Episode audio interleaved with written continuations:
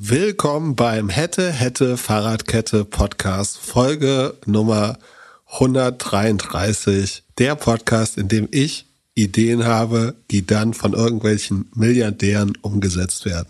Kleiner Witz, äh, natürlich Doppelgänger Tech Talk Podcast. Pip, ich freue mich für dich. Ich glaube, du hast Twitter-Aktien. Ähm, ich hatte das, das habe ich ja äh, lustigerweise letzte Sendung tatsächlich vorgelesen, was gerade meine im Zockdepot meine Long- und Short-Positionen sind. Ähm, da ist ungefähr ein Fünftel Twitter-Long gewesen. Das läuft ganz gut. Ähm, das war vorher schon irgendwie 10% im Plus und jetzt, also was ist Twitter gestern hochgegangen? Ich glaube 26 Prozent. 28, knapp 30, glaube ich, ne? Ja. Ähm, not too shabby. Du hattest das als Long-Term-Wette, glaube ich, in deinen Predictions, wenn ich mich irre. Ich glaube langfristig gar nicht so sehr an Twitter, aber ich glaube, dass Q1 wird extrem gute Zahlen haben. Ähm, war das der Grund, warum du letzte Folge noch gesagt hast, dass du Short-Term glaubst, dass sich das ja, ja, gut entwickelt? Oder warst du auf irgendeiner Gästeliste mit Elon in Berlin unterwegs? ich glaube tatsächlich, ich glaube tatsächlich, ja, Elon, äh, das gesamte Netz, äh, unsere gesamte Agenda ist von, von Elon geprägt heute. Ähm, ich glaube tatsächlich, dass die äh, Engagement- und MAU-Zahlen deutlich besser, also Monthly Active User-Zahlen besser als erwartet sein werden im Q1 bei Twitter. Vielleicht überschätze ich das aufgrund meines, also meiner Solo-Bubble, dass äh, ich selber nur den ganzen Tag auf Twitter hänge, aber ich kann mir nicht vorstellen, dass ich der Einzige bin, der das macht. Ähm, und ich glaube, es werden, werden gute Zahlen. Jetzt ist mit 27% plus gestern natürlich viel, viel vorweggenommen. Aber sozusagen, da, da das ja ein, ein autonomer Effekt ist äh, von, durch, durch Elon, was ja zusätzliche Fantasie gibt, ob man das nur will oder nicht, ähm, glaube ich, dass es trotzdem noch eine kleine, also das Potenzial für eine positive Überraschung mit den Zahlen ist jetzt gesunken, weil viel vorweggenommen ist. Aber ich, ich halte die Position noch. Sobald die Q1-Zahlen raus sind, würde ich wahrscheinlich äh, so einen Trading-Stop-Loss an die Position ranhängen, weil ich langfristig eigentlich erstmal erst nicht in Twitter investiert sein möchte. Es sei denn, man sieht jetzt wirkliche äh, starke Veränderung. Ähm, Als alter Tesla-Shorter musst du ja jetzt eigentlich wieder rausgehen. Wie raus? Ja, du kannst ja jetzt, also du hast ja eigentlich immer gegen Elon gewettet und jetzt auf einmal ja. Äh, ist er maßgeblich daran beteiligt, dass du hier positive Performance mal wieder in deinem Portfolio hast. Äh, da musst du jetzt eigentlich wieder raus. Also im Moment bin ich ja Tesla, das habe ich ja nicht vorgelesen letztes Mal. Also Tesla bin ich im Moment nicht short, äh, obwohl ich natürlich sie weiterhin für überbewertet halte. Ähm, aber das wäre jetzt auch kein Grund. Äh, also die News sind für die, die es nicht mitbekommen haben, Elon Musk hat sich mit 9%, glaube ich, äh, also in der Position im Wert von 3 Milliarden, die jetzt 4 Milliarden wert ist, an Twitter beteiligt, anscheinend mit Geld, das er aus dem Aktienverkauf bei Tesla hatte. Und ist damit, glaube ich, der größte oder einer der größten Shareholder. Hat ungefähr so viel wie Jack Dorsey selber. Ähm, nee, nee, nee, nee, nee, nee. Er hat äh, viermal so viel wie Jack. Ach so, uiuiui. Ähm, und bezeichnet sich selber als passiver Investor, macht aber schon Umfragen zur Produktstrategie.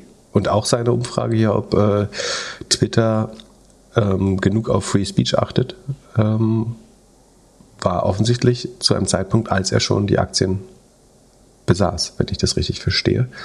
Und äh, Parag Agarwal, also der eigentliche CEO, äh, hat den letzten Poll, wo es um den berühmten Edit-Button gibt. Also viele Twitter-User wünschen sich seit Jahren eigentlich einen Editier-Button an den Tweets, wenn man sich verschrieben hat oder, oder Dummheiten geschrieben hat.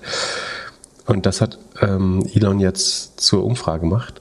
Ähm, ganz lustig mit den Antworten als Vertipper, also irgendwie JSE statt Yes und On statt No, was wiederum ganz lustig war. ähm, und das wiederum hat der CEO Parag Agarwal retweetet äh, mit der Aussage, dass das, man soll sich das genau überlegen, es könnte eine sehr wichtige Entscheidung sein. Was für mich heißt, der rechnet fest damit, dass das Einfluss in die Produktstrategie halten wird. Was hältst du davon? Also glaubst du, das Produkt von Twitter wird sich dadurch verbessern oder verschlechtern? Erstmal glaube ich, dass der neue CEO sich jetzt erstmal hier schön anschleimt und denkt so, hey, das ist meine Chance, hier den, den Job noch ein bisschen zu behalten. Und ja, ich, ich möchte keinen Edit-Button. Also ich habe auch schon jeden zweiten Tweet habe ich bestimmt einen Rechtschreibfehler drin. Und ich habe auch schon geflucht und gemeint, ich hätte gerne einen, aber ich glaube, einen Edit-Button wirklich umzusetzen ist schon schwierig. Also wahrscheinlich mu muss man es so machen, dass man es nur die ersten zehn Minuten vielleicht erlaubt oder sowas. Äh, und, und also, dass der Inhalt nicht gefälscht wird, weil sonst hast du auf einmal irgendwo, also kannst ja zwei Wörter umdrehen und dann ist die Aussage eine andere, so. Und die Interaktion hattest du trotzdem auf dem Tweet.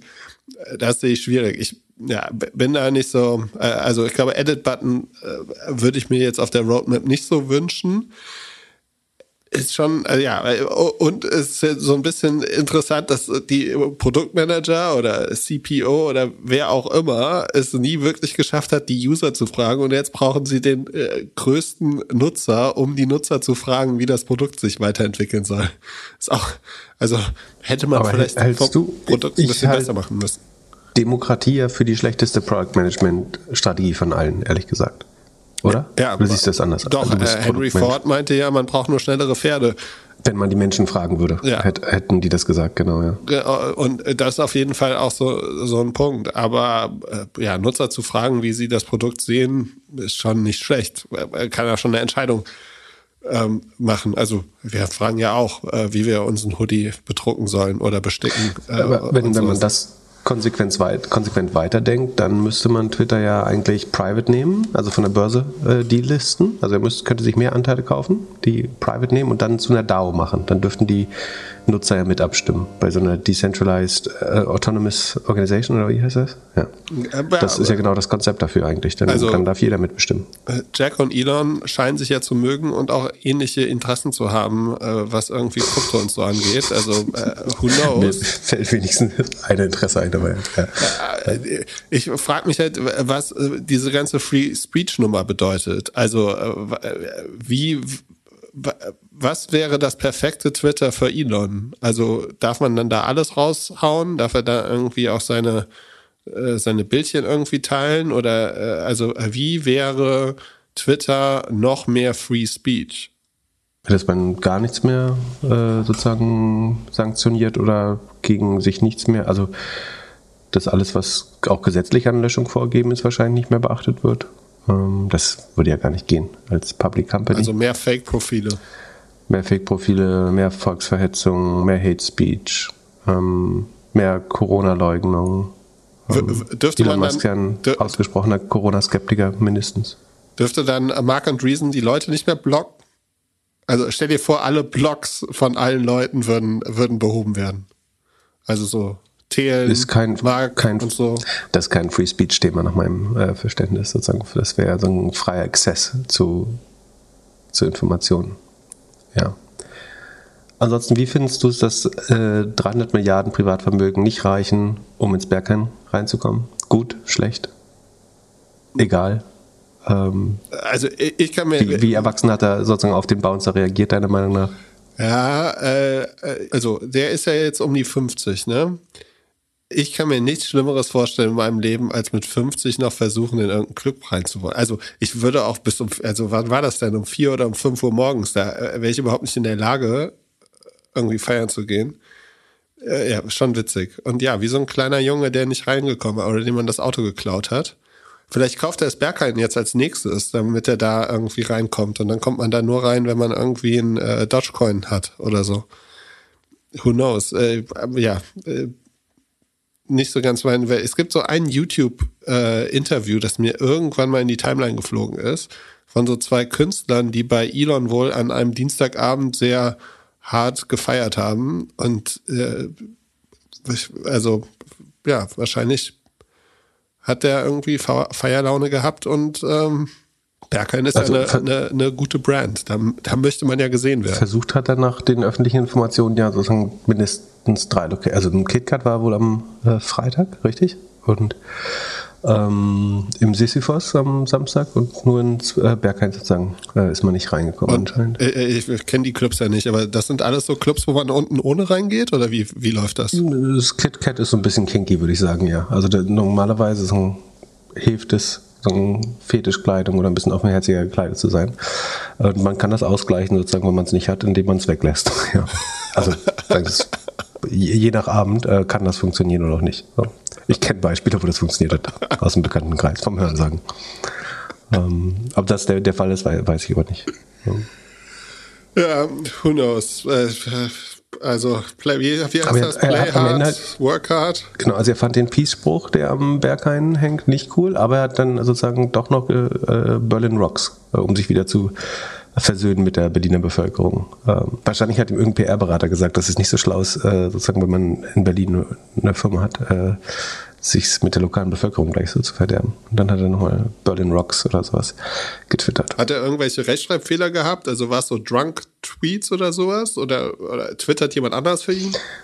Das kann ich nicht beurteilen. Äh, auch nicht, sagen, unter welchen Einflüssen die Tweets geschrieben werden. Aber sagen, wenn, wir, wenn jetzt die, ähm, die Dogecoin Mujahideen die Produktstrategie übernehmen bei Twitter, also wenn jetzt alles per Umfrage unter Elons äh, Followern entschieden wird, mach mal ein paar Produktpredictions noch. So, was, was werden wir sehen äh, bis Ende 2022, was jetzt neben dem Edit-Button ähm, einfließen wird? Äh, ja, das sind ja alles Sachen, die ich nicht möchte. Ja, aber dann sag's halt. Also, was, was wären da deine Befürchtungen? Ja, meine Befürchtung ist, dass es halt so ein volles Kryptospiel ist. Also, das, es ist ja schon nervig, wenn man irgendwie so äh, voll auf dieser NFT-Krypto-Blase da auf Twitter unterwegs ist und überall getaggt wird und überall irgendwie angeschrieben wird.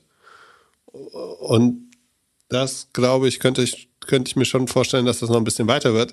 Dann frage ich mich halt auch, wie es so ist mit so äh, Krypto- äh, oder Elon-Gegnern. Also vorher hat man ja immer das Gefühl, man kann auf Twitter auch mal was gegen Elon sagen oder schreiben. Äh, also wie sieht das aus? Ist das jetzt so die Washington Post? Also ja, als Free Speech äh, Absolutist wird er da tolerant sein, nehme ich an. Nee? Und vielleicht ist er auch angreifbarer jetzt. Also es wurde ja irgendwie mutgemaßt, dass hier Jeff Bezos wegen der Washington Post da sein Handy gehackt worden ist. Vielleicht ist er jetzt auch ein bisschen angreifbarer. Aber ja, aber Produktfeatures, keine Ahnung. Alles, was man, was irgendwie noch mehr Aktien verkaufen kann. Wie viel, wie, wie, wie, was glaubst du, wie viel Prozent des, der Value von Tesla sind denn über seine Tweets gekommen? 80 Prozent. Die gesamte Überbewertung. Nee, aber ein signifikanter Teil, glaube ich. Ähm, das ist aber zum Beispiel die Frage. Ne? Also, willst du, dass jemand, der sich als so ein sagen, Bürger von Twitter, also wenn du ihn jetzt als Bürger von Twitter bezeichnen würdest und wie er sich in den letzten fünf bis zehn Jahren darauf verhalten hat, ist das der Mensch, der diese Plattform auch leiten oder sagen signifikant beeinflussen sollte bei der Produktstrategie in Zukunft? Da würde ich sagen, hat sie jetzt nicht nur zum äh, Guten eingesetzt äh, und einfach viel Lügen, irgendwie streitbare Theorien und so weiter verbreitet, was, was ich nicht sagen will, dass man das nicht darf. Irgendwie ist, ist halt von der Meinungsfreiheit gedeckt, auch äh, irgendwie dummen Quatsch zu schreiben. Aber deswegen muss man, glaube ich, nicht der, der größte Einfluss auf den Marktplatz der Meinung im Internet werden kompliziert. Aber du hast gesagt, du hast Angst davor, dass das jetzt äh, die, die noch größere Kryptobubble wird. Ich habe gesehen, dein, dein Clown hier, dein äh, Clown X, äh, ist auf dem Allzeithoch bei 60.000 Dollar. Du hast deinen Einsatz vervierfacht uh, damit. Danke. Du solltest mein Buchhalter werden. ja, du, ja, du guckst da nicht rauf, ne? Du bist wie so ein C und sagst, ah, Aktienkurs schaue ich mir gar nicht an. Das ist ein long time genau. Was muss passieren, damit du deinen Clone X verkaufst? Habe ich doch schon mal gesagt, irgendwie 4 Millionen oder so. das Haus an der Alster. Dann würdest du verkaufen. Gibt es das noch für 4 Millionen? Aber dann kannst du, zu dem Zeitpunkt kannst du ihn wahrscheinlich sogar schon beleihen, dann musst du nicht mal mehr verkaufen. Ja. Wenn die mal so viel wert sind, dann wirst du wahrscheinlich Finanzprodukte haben, um die beleihen zu können. Wenn, ja. Aber das Wenn jemand Bilder, die nichts wert sind, beleihen möchte, zumindest. Ja, es wird halt so ein bisschen gemunkelt, was die jetzt so abliefern. Ich glaube, die ganze, das ist halt so ein, diese ganzen größeren NFT-Produkte, die äh, ja, gewinnen alle aktuell irgendwie an Wert. Wahrscheinlich auch so ein Aber bisschen. Mal, warum, mir als Laien mal, also warum? Wird er wieder so nächste Airdrop erwartet oder warum ist der Wert jetzt gestiegen? Weil ja. Nach, also mein, mein Gefühl war ja, wir hatten Peak NFT und die Nachfrage nach dem Thema sinkt. Jetzt steigen die Preise auf einmal wieder. Naja, ähm, man hat ja so ein bisschen gesehen, was hier Board Ape Club und so gemacht hat mit eigenen äh, ähm, Token oder ähm, Coin und so. Da wird halt ein bisschen spekuliert dann gibt's so, äh, immer noch so ein Nike Reveal, also dass das erste Nike-Produkt äh, rauskommt. Ähm, es gibt die ersten Offline-Events, die dazukommen, wo man halt dann diese Exklusivität das erste Mal wirklich mitbekommt. Und äh, dann auch noch so ein Wenn Thema. Wenn es ein Event gibt, würdest du hinfahren? Ja, ein Erstmal nicht. Ja, Bestimmt nicht. Dich zu einem, Event, zu einem Event zu bekommen, ist ja eh äh, schwerer irgendwie als. Ja. Ich, also ich würde jetzt nicht nach New York fliegen, um mich da irgendwie mit tausend Clones zu treffen. So, das äh, eher nicht. Aber äh, Wie ja, wäre die Männerquote auf diesem Event, glaubst du? Ja, wahrscheinlich äh, schlimmer als unser Podcast-Hörer, Hörerinnen äh, Mix. Äh, das ist auf jeden Fall bei NFTs, glaube ich, äh, relativ klar. Und dann äh, gibt's halt auch noch äh, eine News diese Woche, die rausgekommen ist. Hier OpenSea wird jetzt bald Kreditkarten erlauben. Und das wird wahrscheinlich auch noch mal so die, die ganze Sache ein bisschen einfacher machen. Also stell dir vor, Wofür genau brauche ich nicht. Erklär mir das mal, Entschuldigung. Naja, also ich habe ja hier mein, mein, mein äh, Ding irgendwie gekauft mit äh, Ether so, dafür brauchst du ja erstmal Ether und bla bla bla. Das äh, kann, jetzt, jetzt kann der äh, Pippi Boy hier, der äh, einfach nur die, die schwarze Air Max hat, kann dann einmal die Kreditkarte durchswipen und sich für äh, 100.000 Euro sein erstes NFT kaufen. Ach, die gestatten Kreditkarten. Ich hatte verstanden, die machen eine eigene. Nee, nee, nee. das macht das erscheint. Also ich brauche nicht mehr Metamask als Zwischenlayer, sondern genau. ich kann direkt, äh, also äh, Klarstellung, ich habe keine schwarze Amex mehr. nee, äh, aber verstehe. Nee, das, das ist sinnvoll. Also sagen, dann ist, wie hieß dieser Service, wo man das, äh, dieser Concierge-Service? Moonpay ist dann tot eigentlich, das brauche ich nicht. Ah, nee, mehr. warte, äh, nee, es gab, glaube ich, also mit, ich glaub, meine, mit Moonpay machen sie es und dann gab es noch was anderes. Achso, Moonpay ist der Facilitator, der ja, Mittelsmann, genau. der das herrscht. Also, okay, aber für Metamask schlecht dann. Ja, für Metamask wahrscheinlich ja, wobei da wird immer noch genug viel irgendwie durchlaufen, glaube ich. Äh, aber ja, da, da ist eins, aber heute ist ja die Folge Hätte, Hätte, Fahrradkette. Und weißt du noch, wer äh, Kevin Rose ist? Kevin Rose, der Gründer von Dick.com, ne? Genau. Ja. Und der. Und VC inzwischen auch, glaube ich, oder? Ja, genau. Der hatte dann so, so, so ein Produktstudio, das hat Google gekauft. Dann sollte er so ein bisschen helfen bei Google gegen Facebook hier, dieses Social, wie ist das, Google Plus äh, hat relativ schnell gemerkt, dass die einfach eins zu eins Facebook kopieren wollen und dann haben sie ihn bei Google Ventures ein bisschen äh, sich austoben lassen und Stimmt. Er, der, also war so einer der ersten Coverboys. Man könnte auch sagen, so er, er hat äh, den den Like-Button auf Facebook gefunden, weil er bei Dick diesen Dick-Button hatte. Und mhm. äh, äh, Dick ist Dora Ida Gustav Gustav für die, die es nicht mehr genau. Kennen. Und, ja. man muss auch sagen, also für mich ist äh, er auch so ein bisschen Inspiration vom Doppelgänger-Podcast. Hast du früher Dick Nation geguckt? äh, ich glaube nicht, dass ich sowas gucken will. Ähm, Habe ich nicht geguckt. War das eine YouTube-Show? Ja, das war, das war, eine YouTube-Show von ihm und seinem Kumpel und die haben, die sind einmal die Woche mit Bier auf dem Sofa durch die meistgesprochenen äh, äh, Dick Stories gegangen. Also Dick war so. Ah, mega so, gutes Format. War, ich glaube doch, dass ich mal gesehen habe, ja. Und da, das war für mich auf jeden Fall eine der ähm, Sucht-Content-Sachen Nummer eins, die ich äh, vor, es war vor über zehn Jahren. Ich, ich würde mal denken, es gibt auf jeden Fall den einen oder anderen äh, äh, Dick Nation-Hörer auch unter unseren Hörern. Auf jeden Fall zurück zu Kevin Rose. Der hat ein NFT-Projekt gestartet, das heißt Proof. P-R-O-O-F. Ah. Das ist im Dezember in der Dutch Auction an den Markt gegangen. Da gibt's tausend von. Und man konnte es damals für so umgerechnet 3000 Dollar kaufen. Jetzt, halte ich fest, was denkst du ist der Floor? Moment, es gab 1000, das sind Bilder auch, oder? Nee, das sind nur Pässe. Du kriegst dann Access zu irgendwas, äh, zu irgendwas anderem. Also, dass du dann okay. irgendwo, ne, irgendwo auf eine andere Liste kommst, du hast eine Community, man trifft sich, man unterhält sich. Ein exklusiver... Das hat 3000 gekostet? Es, genau, es hat irgendwie so zwischen, also eins bis zwei bis drei ETH konnte man das kaufen. Ich wollte es auch, also ich hatte überlegt, es zu machen, habe es dann aber nicht gemacht. Ich weiß gar nicht mehr ganz genau, warum ich es nicht gemacht habe, weil ich eigentlich Kevin Rose immer ganz cool fand. Und müsstest du nicht sowas, bevor ich gleich antworte, aber müsstest du nicht sowas äh, viel mehr probieren nach deinem initialen Erfolg? Oder denkst du eher so, deine Durchschnittsrendite würde sich jetzt nur verschlechtern, wenn du es weitermachst? Ja, ich glaube, ich glaube, I'm back. I'm back in the NFT-Game. Ich muss ja jetzt keine Finanzierungsrunde Und bei machen. Proof oder woanders? Wäre geiler, wenn du das Geld von VCs genommen hättest und dann gesagt hast, du steckst es jetzt erstmal alles als äh, Safe Haven äh, in, in, NFTs so lange. Ja. Äh, als Cash-Ersatz, weil, weil du deiner Bank nicht vertraust. ähm, also die haben 3000 gekostet und sind jetzt wahrscheinlich 50.000 wert. Äh, Moment, ich rechne gerade, der Floor ist gerade bei 76,95 ETH mal, wie viel ist gerade ein ETH? 3005 oder so? Ja. 237.000 Dollar. Das wäre besser als mit meinem Clone. Das habe ich verpasst, deswegen hätte, hätte Fahrradkette. Aber. Okay, du zahlst eine Viertelmillion Dollar, um in einem Club zu sein. Ja. Wo der Value aber noch überhaupt nicht feststeht. Oder gibt es ja, doch, irgendwas die, die machen halt immer irgendwelche Drops. Man kommt jetzt, also das ist jetzt das nächste. Die bringen jetzt am äh, 16. April, bringen die jetzt ihre äh, PFPs raus, also Profile Picture ähm, ähm, äh, NFTs. Das werden Moonbirds, äh, werden die heißen. Davon gibt es 10.000. Wenn man so einen Pass hat, bekommt man zwei dazu, äh, umsonst. Und die werden wahrscheinlich ja 2,5 ETH jeweils kosten. Und generell machen die halt sehr viel Community und alles.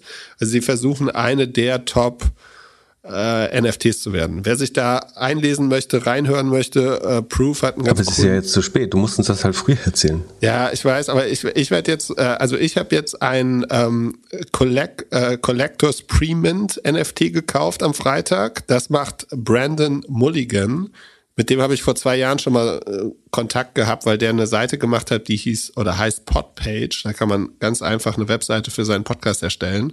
Und der hat sich äh, ja sehr, also zum einen ist das wohl ein guter Freund von Kevin Rose und der ist auch so ein ziemlich guter Produkttyp, hat LaunchKit mal gegründet und auch an Google verkauft. Und der baut jetzt so eine Liste, die, die konnte man am Freitag minden.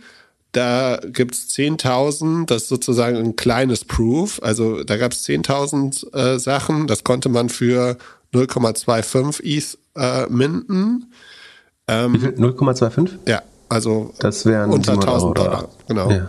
Und äh, ja, und damit kriegt man jetzt auch, äh, kommt man in so, ein, in so eine ähm, Lotterie, dass man auch so ein Moodbird kaufen kann. Und ist auch schon vorbei wieder? Nee, ja, aber die kannst du jetzt auf, äh, äh auf OpenSea kannst du die ja jetzt im Secondary Market kaufen. So wie ich auch meinen Clone gekauft Warum erfahre ich das immer alles zu spät? Wie wär's denn, kann, kannst du abliefern, wenn wir sagen, einmal pro Woche stellst du uns den, das NFT-Projekt der Woche vor? So, nee, damit ich meine schlechte Woche. Aktienperformance?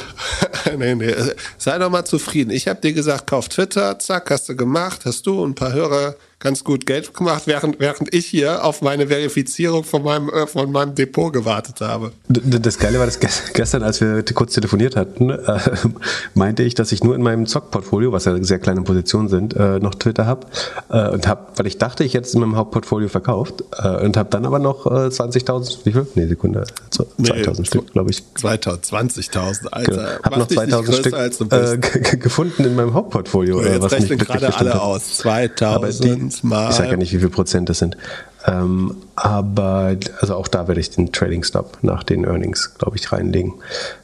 Ähm, beziehungsweise mal sehen, wie sich das jetzt weiterentwickelt. Ähm, mit Elon. Okay, also du willst uns nicht an deinem, äh, deinem NFT-Wissen ja, teilhaben also lassen. Ich, ich, du sagst uns immer, wenn erfolgreiche Projekte rauskommen, stellst du uns hinterher die vor wenn sie dann schon teuer sind, oder?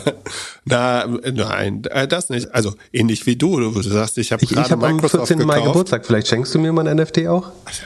Von einem Projekt, was vielversprechend ist? Äh, für, für das Geld, was du jetzt... Du kannst mal ein bisschen investieren in unsere Beziehung. um in unseren Vorbild-Podcast ein bisschen nachzuäffen. nee? Finde ich ja, nicht Ich finde, dein ersten, erstes NFT musst du dir schon selbst kaufen. Ja, ich meine, viel von deiner Portfolio, äh, von deinem äh, Portfolio-Gewinn äh, hast du ja jetzt eh schon durch mich. Wir werden ja jetzt. Äh, Hä? Du, ich du ich habe dir das gesagt und du Idiot hast es nicht getradet. Äh, wer, wer hat heute getw gestern getwittert, ich war zu blöd, Twitter zu kaufen? Ich war nicht zu Ich habe die letzte, letzte Folge gesagt, Short-Term Bet Twitter, ja. on record. Wer hat's nicht gemacht? Ich sag dir die Sachen vor, bevor sie steigen. Du sagst mir hinterher, welche, welche von 10.000 NFTs gut gelaufen sind. Ist, äh, ja. Folge 128.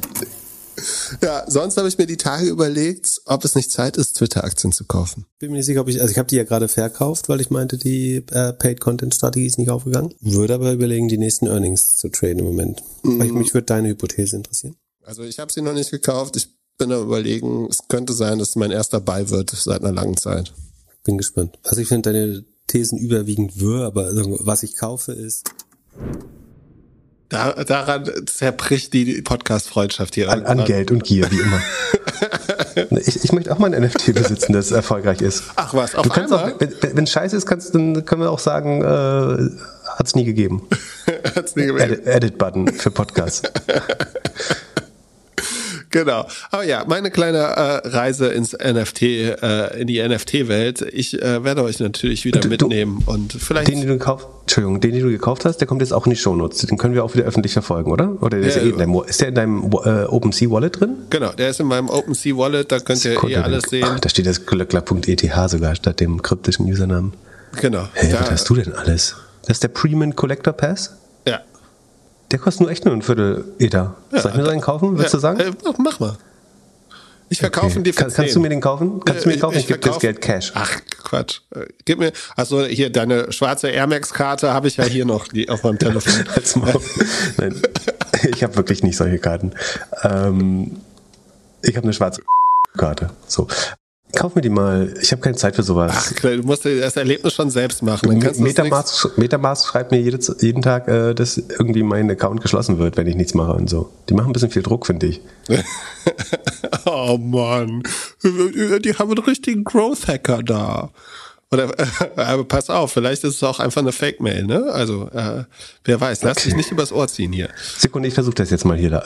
Ich, Coin, ah, mit dem Coinbase-Wallet kann ich auch einkaufen. Sekunde, das probieren wir jetzt mal. Ach nee, muss erstmal ein OpenSea-Profil createn. Floor Price ist schon 0,37. Ja, aber du kannst, also ich habe gerade bei mir ein Best Offer für 0,227. Das wäre weniger, als ich bezahlt Ja, aber das kriege ich dann ja nicht. Ja, aber. 1000, 1000 Euro. Du meinst, du würdest das. Wie viel Geld hast du mit Twitter gestern gemacht? Äh, die Aktie ist um was? So ungefähr 10 Euro hoch. Ja, 20. Na gut, vielleicht. Okay, ein Teil des Twitter-Gewinns haue ich da rein. Oder soll ich gleich drei kaufen?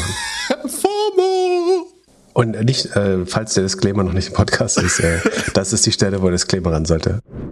Es handelt sich hierbei nicht um Anlageberatung. Keine spezifischen Kauf- und Anlageempfehlungen. Keine Anlageberatung, keine Rechtsberatung, keine Steuerberatung und auch keine Aufforderung zum Kauf oder Verkauf von Wertpapieren. Die Verantwortung für solche Trades liegt bei euch. Philipp und Philipp haften nicht für eure Verluste. Philipp und Philipp und Philipp können die Risikodisposition der HörerInnen nicht einschätzen. Ihr entscheidet selber, was ihr kauft und tragt dafür auch die Verantwortung. Alles könnt ihr auch nochmal unter doppelgänger.io slash Disclaimer nachlesen.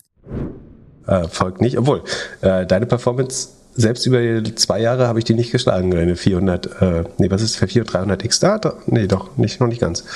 Ähm, noch, ey, du liegst jetzt vorne offiziell als besserer Investor gerade. Ja, also im, im äh, Public-Markt zumindest. Ja, äh, falls das irgendwelche Verwandten von Jan aus dem Off hören, bitte nicht machen.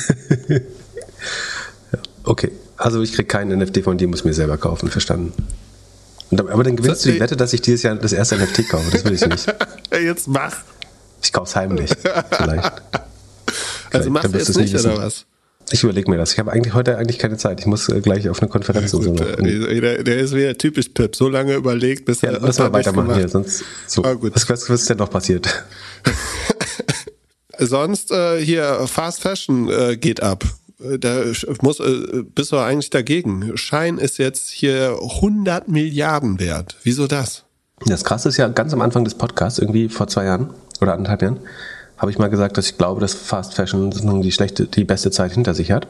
Das wiederum, wenn man das auf die drei großen Player, also Inditex, äh, das ist irgendwie Zara, Bershka, Massimo Dutti und so weiter, ähm, H&M und Primark, die sind public mit der Holding Associated British Foods ähm, bezieht.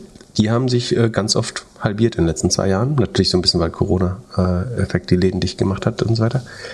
Auf die stimmt das, aber dafür sozusagen gab's, haben wir den Aufstieg von äh, Shein oder Shine äh, gesehen. Und die raisen jetzt angeblich, ich glaube, die Runde ist noch nicht abgeschlossen, aber Bloomberg reportet, dass sie eine Runde auf 100 Milliarden Bewertung raisen. Sie raisen nur eine Milliarde, aber auf 100 Milliarden.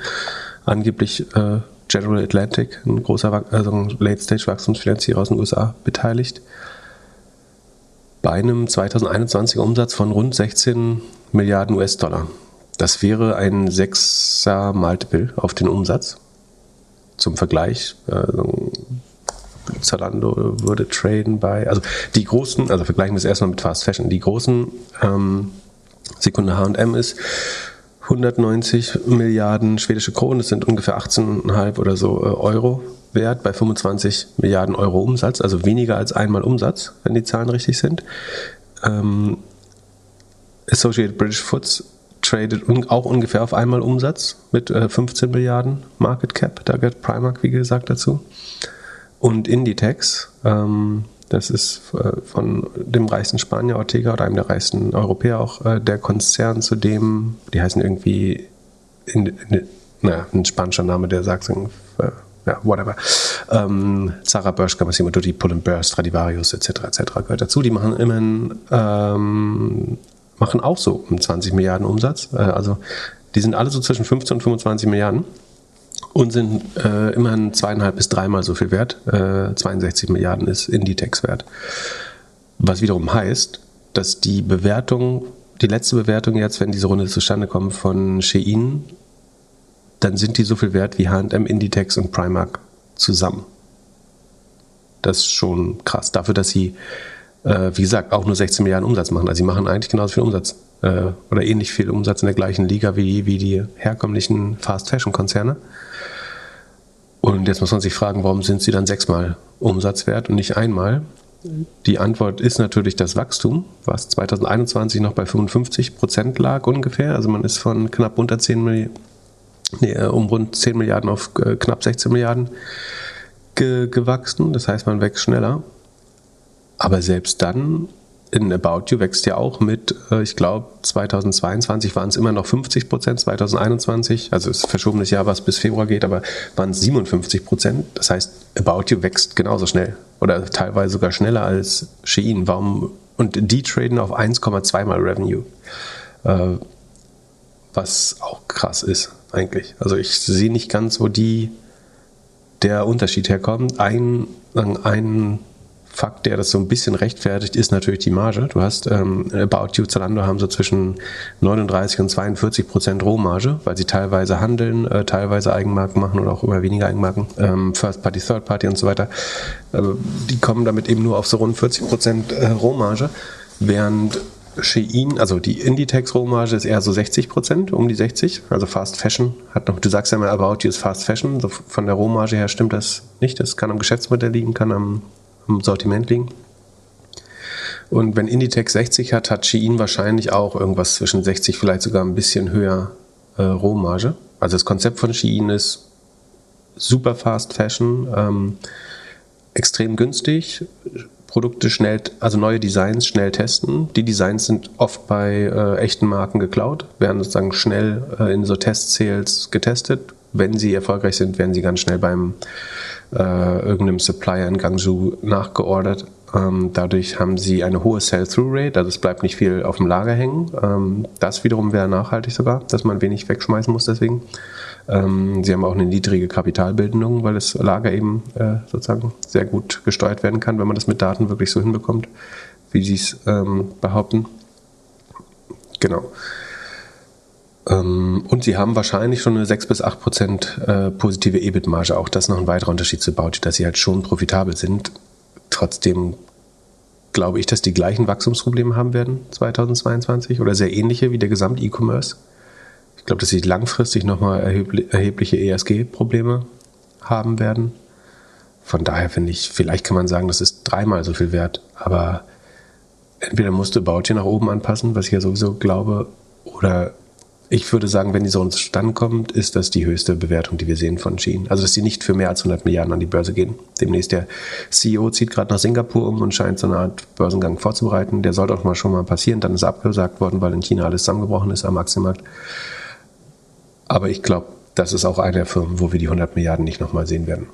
So schnell. Und ich glaube auch, dass die Wachstumsraten, wenn man sich SimilarWeb anschaut, also Shein passiert natürlich hauptsächlich in der App und nicht auf SimilarWeb, aber wenn man sich Google Trends, SimilarWeb anschaut, auch die, die App-Wachstumszahlen, dann waren sie letztes Jahr zwar eine der beliebtesten E-Commerce-Apps äh, in den USA und auch woanders auf der Welt. Mexiko sind sehr stark, äh, Lateinamerika.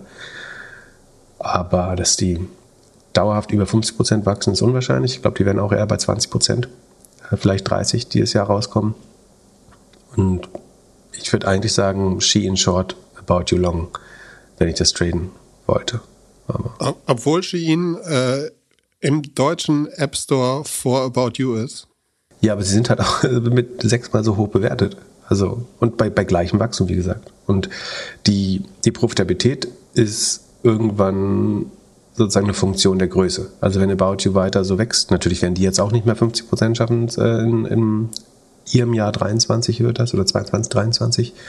Da wird auch About You auf, ich schätze, wenn sie Glück haben, hoch, hohe 20er Wachstum kommen. Nee, sie haben ja sogar was geguidet. Äh, weiß nicht mehr, was die Guidance war. Also ich möchte sie nicht den Fehler machen und ähm, Ansprüche vermitteln, die sie selber gar nicht haben. Äh, sie konnten nicht schauen, sicherheitshalber.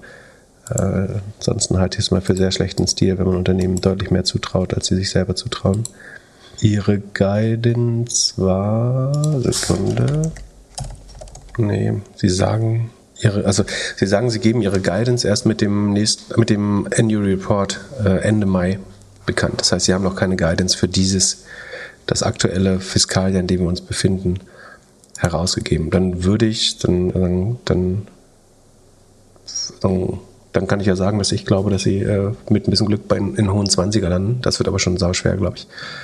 Ähm, von daher, und besser wird Schienen, glaube ich, sehr viel besser wird Schienen auch nicht aussehen. Deswegen glaube ich, ist das eine eine Übertreibung nach unten, das andere nach oben. Und wie gesagt, die, dass sie in manchen Märkten die zweitbeliebteste E-Commerce-App sind, das, das ist richtig, aber das limitiert ja auch das, das weitere Wachstum so ein bisschen.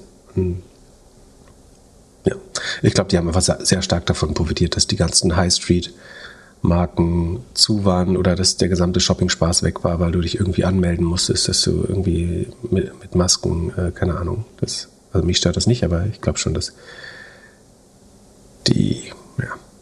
Ich könnte mir gut vorstellen, dass die eine der größten Konkurrenten zu Amazon werden in den kommenden Monaten. Jahren. Und äh, dass ich, Amazon ich, wahrscheinlich genauso dagegen kämpfen wird, wie Facebook jetzt gegen TikTok kämpft. Also, ich kann mir vorstellen, dass sie das nächste Wish werden. Und äh, also A, sobald die, es gibt ja noch immer noch Zollvorteile, die intakt sind, wenn die weiter erodieren, irgendwie, weil wir, weil sagen, vielleicht China doch nochmal äh, ein Problem mit China bekommen, wegen Russland oder so, dann fallen diese Zollsachen, glaube ich, zuerst. Ähm, Sie haben, sobald sie public sind, haben sie riesen ESG-Probleme, haben eine sehr intransparente Supply Chain, äh, was Arbeitsbedingungen angeht, was Umwelt angeht, was äh, Produktpiracy angeht, äh, regelmäßig Verfahren, dass Konzerne sie verklagen, weil sie Designs kopieren. Ähm, du sagst Next Amazon, ich sag Next Wish.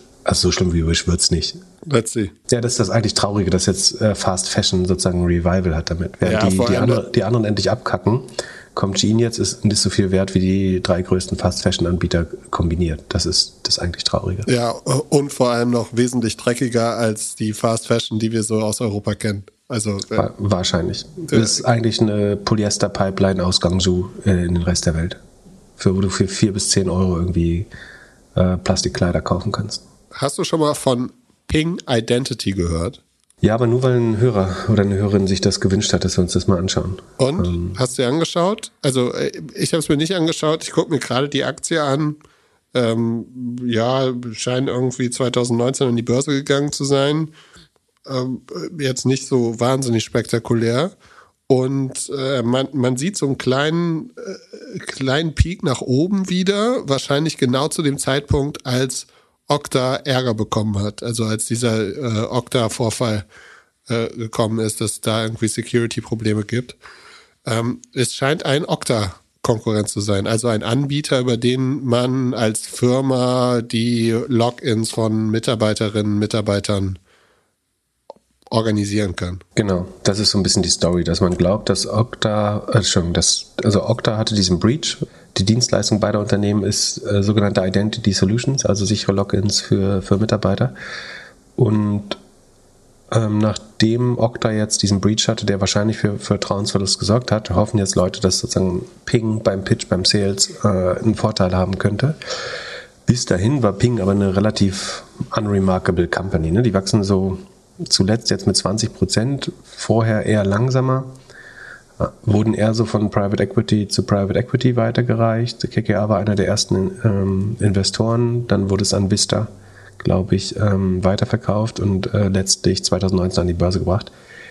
Das Wachstum ist, wie gesagt, nur so rund 20 Prozent, hat sich leicht beschleunigt, geht jetzt eher wieder runter. Sie haben positiven Cashflow, was Sie wahrscheinlich brauchten, äh, auch, oder was Sie aus der Private Equity Zeit so mitgenommen haben, obwohl die operative Marge eigentlich noch minus 26 Prozent ist. Der Cashflow, operative Cashflow ist so zwischen 10 und 15 Prozent positiv. Ähm, also sie generieren Cash, aber zusammen mit dem Revenue-Wachstum von 20 Prozent wäre das eben noch weiterhin knapp unter der, oder ja, einfach unter der Rule of 40. Und die DBNIAs mit 112 Prozent jetzt nicht total schlecht, aber auch nicht richtig gut. Also es kann schon sein, dass sie relativ davon jetzt nochmal profitieren, dass wahrscheinlich jetzt ein bisschen einfacher wird, dass vielleicht kommen sie auch wieder knapp über 20 beim Revenue-Wachstum.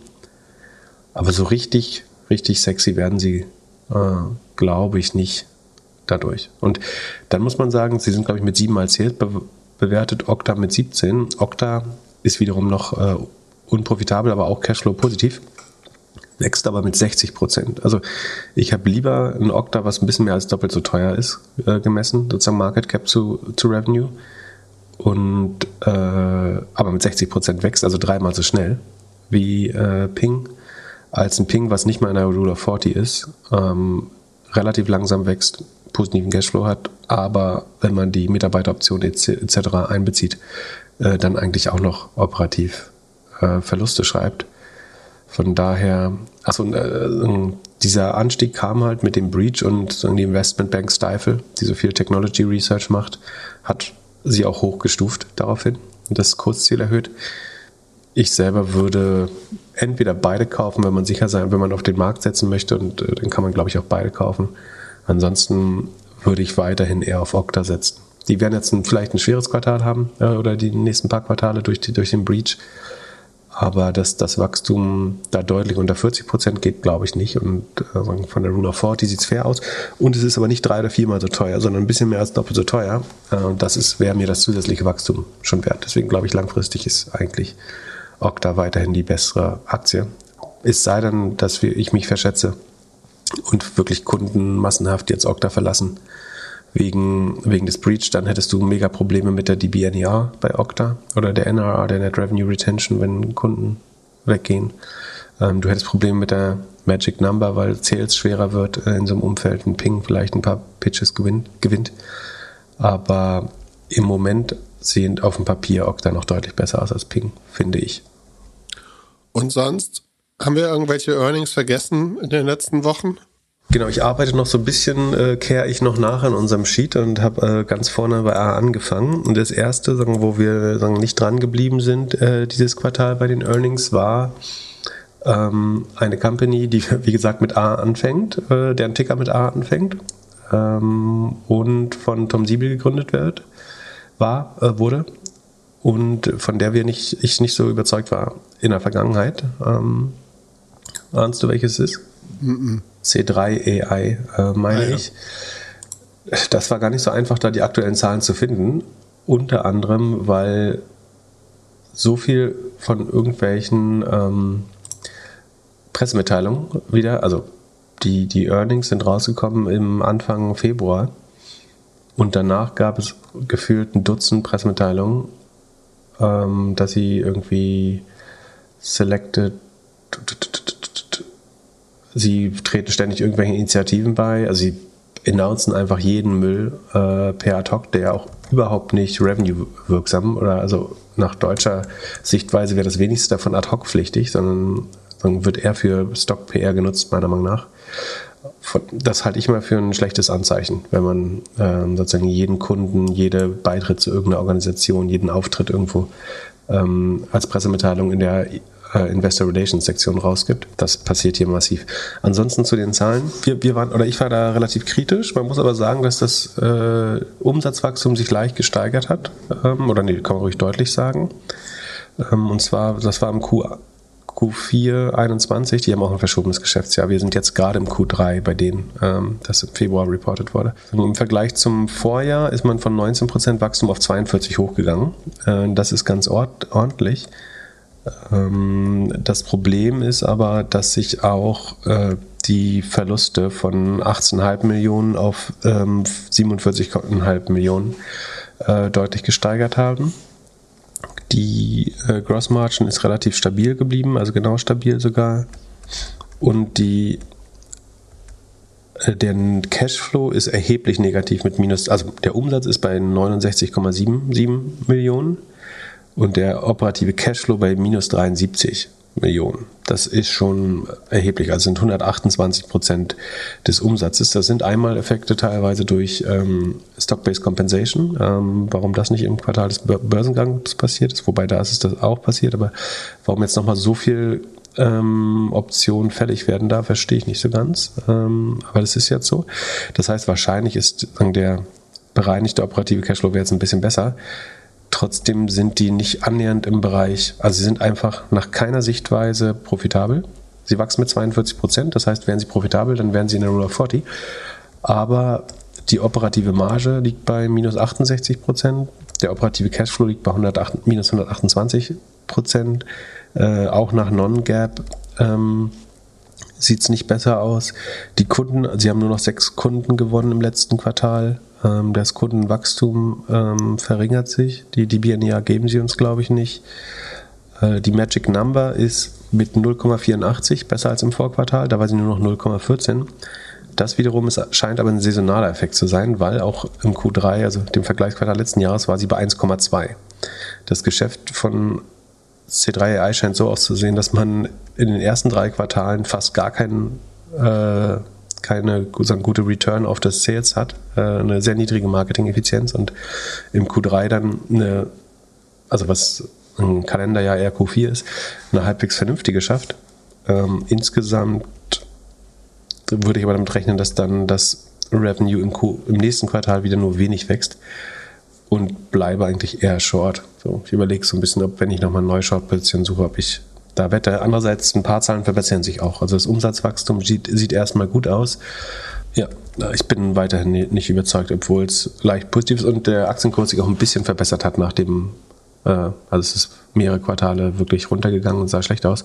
Von dem absoluten Tief ist man jetzt wieder ein bisschen entfernt, ungefähr 40 Prozent hochgegangen. Dass das langfristig irgendwie eine gute Firma ist, kann ich jetzt in den Zahlen noch nicht sehen. Deswegen würde ich da ähm, eher würde ich das mal als Short nehmen. Wenn ich in irgendeine andere Firma in einem ähnlichen Segment investiere, würde ich C3AI vielleicht dagegen setzen, um ähm, so die marktneutrale Performance äh, zu, zu erreichen. Genau. Ich schaue die nächste Sendung mal noch, was, was, was wir noch schuldig sind, ob es irgendwelche Firmen gibt, die im Sheet sind, aber ich glaube, Coupang zum Beispiel ähm, gehört, würde dazugehören. Da gucken wir noch mal rein, ähm, wenn wir irgendwo Earnings vergessen haben, weil ja bald schon wieder die nächste Earnings-Saison kommt. Ich kaufe jetzt mal 1000 Hoodies und wir hören uns am Wochenende. Bis dann. Ich kaufe ein paar NFTs vielleicht. er zeigt drei. mal sehen, wenn ich so, wenn ich so Geld finde äh, auf der MX. Dann äh, bis zum nächsten Mal. Ciao, ciao. Peace.